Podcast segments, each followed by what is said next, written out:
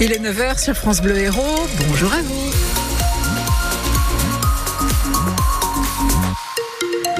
Le journal avec Sébastien Garnier. On va beaucoup parler euh, de la météo ce matin, de la neige. Pas de transport scolaire dans les secteurs de Ganges, de Lodève, de Bédarieux, de Saint-Pons, de Thomières et, d'Olargues.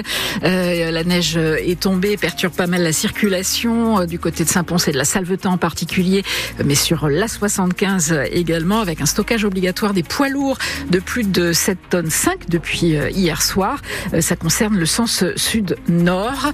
Et bien évidemment, les services du département sont mobilisés pour saler les routes euh, et dans Montpellier, il y a pas mal de, bouchons puisque effectivement, euh, même s'il n'y a pas de neige, il y a de la pluie. Donc vous êtes plus nombreux à prendre la voiture. Est-ce qu'elle va continuer euh, cette pluie et cette neige Eh ben oui, quelques heures, quelques heures encore. Hein. Notre département reste en vigilance orange, neige verglas jusqu'à 16 heures. A priori, la neige qui donc va encore tomber sur les, hauts cantons et, le Larzac. On parle de 10 à 20 cm de plus, notamment dans le secteur de, de Bédarieux. Ailleurs, quelques averses en, matinée, un ciel qui restera couvert ensuite. Le thermomètre euh, tournera autour de 0 dans les zones enneigées, 5 à Béziers cet après-midi, 6 à Lodève, 8 à 7 et Montpellier. Un an de prison, dont six mois avec sursis, c'est la peine requise pour l'agression du militant écologiste Christian Puech à Montbazin en 2021. Et Christian Puech qui était en train de filmer un camion qui déversait des déchets dans la nature et qui pour cela a été roué de coups, euh, tabassé devant le, le tribunal. L'agresseur présumé qu'on ne peut pas reconnaître sur les images affirme qu'il n'a rien à voir avec cette histoire. D'après le procureur, il correspond tout de même physiquement au portrait robot que Christian Christian Puech a fait après son agression et la victime le reconnaît. L'enquête n'est pas allée assez loin, ajoute euh, son avocat Jean-Marc Darigade. Vu la violence de l'agression, mon client aurait pu mourir et l'affaire finir aux assises. Heureusement qu'il est là avec nous. Hein. S'il avait succombé, on aurait eu une autre enquête. Hein. Ils ont identifié une vingtaine de camions plateaux qui rentraient et sortaient du village ce jour-là. Ils ont identifié, ils sont jamais allés interroger les entrepreneurs propriétaires de ces camions plateaux pour savoir si qui conduisait ces camions ce jour-là. Je prends toujours l'hypothèse d'une affaire criminelle. Alors là, on va très loin dans les investigations. Là, on a l'impression qu'on s'arrête parce que c'est quoi Une affaire de gravats, d'immondices? Non, c'est une affaire grave où un homme aurait pu succomber. On est sur un enjeu qui est pour certains jugé futile, alors que nous, on considère qu'il n'est pas futile. Voilà, moi je partage le point de vue de M. Pêche pour ça, parce que je suis exaspéré, moi, par ce genre de, personnes qui déposent les déchets partout. Là, je ne supporte pas. Mais au-delà de ça, ce qui est grave, c'est surtout son agression. Voilà. Parce que c'était quand même une agression lâche, ultra violente, contre quelqu'un qui, malgré sa robustesse, est quand même euh, âgé de 77 ans. Et en plus des six mois de prison ferme, le procureur a aussi requis un stage de citoyenneté. L'avocate de l'agresseur euh, pollueur présumé a demandé sa relaxe, faute de preuves. Le jugement sera rendu le 7 février prochain. Aux assises de l'Hérault, deuxième jour hier du procès de Samir Limani, la médecin légiste a été appelée à la barre. Sans être en mesure de, de dater précisément la mort d'Aurélie Vaquier, elle a certifié qu'elle n'avait pas été ensevelie vivante sous la dalle de béton.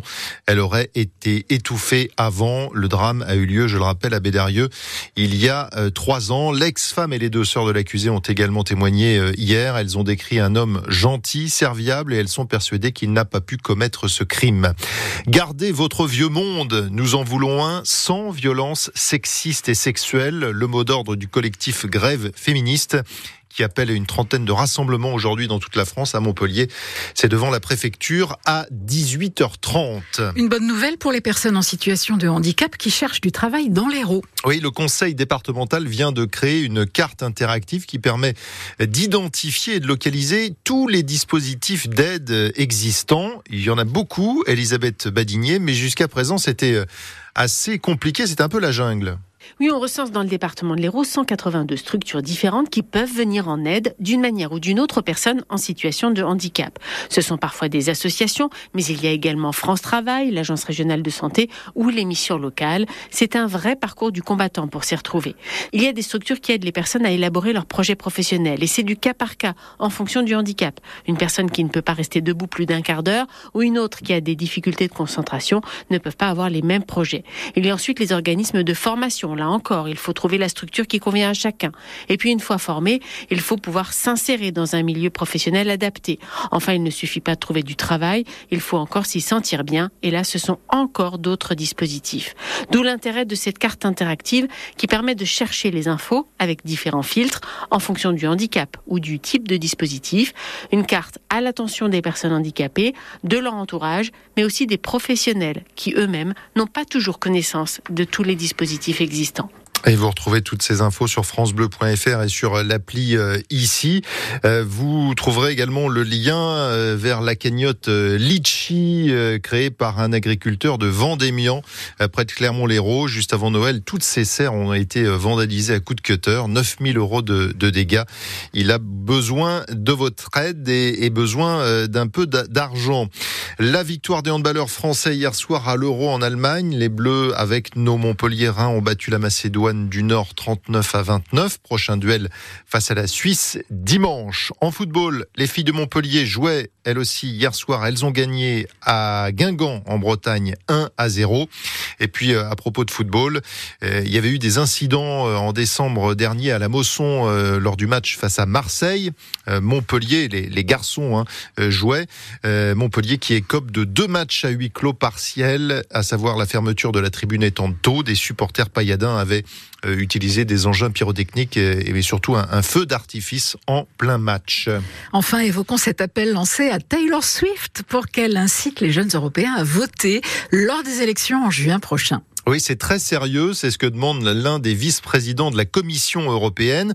Alors, il y a un contexte, Cyril Ardo, puisqu'il y a peu, la star américaine a lancé un appel similaire aux Américains, appel qui a été largement suivi. C'était en septembre. Taylor Swift, 270 millions d'abonnés sur les réseaux sociaux, incitait ses fans à s'inscrire sur les listes électorales en vue de la présidentielle américaine qui se tiendra à l'automne prochain. Un appel immédiatement suivi avec plus de 35 000 nouvelles inscriptions ce jour-là, soit un bond de 23%. De quoi donner des idées au grec Margaritis Chinas, l'un des vice-présidents de la Commission européenne, qui a expliqué hier que ce sont des jeunes qui peuvent inciter les jeunes à participer davantage au scrutin comme par exemple, dit-il, Taylor Swift. D'autant que l'interprète de Shake sera en tournée en Europe au printemps et en été, avec six dates prévues par exemple en France. Un message en ce sens de Taylor Swift, ce serait un coup de pouce bienvenu. Lors des dernières européennes, seuls 42% des moins de 25 ans ont voté. Alors pour le moment, l'artiste n'a pas répondu, mais qui sait, c'est peut-être bientôt, comme elle le chante, le début d'une love story, une histoire d'amour entre elle et l'Union européenne. Love Story que vous entendez effectivement. Euh,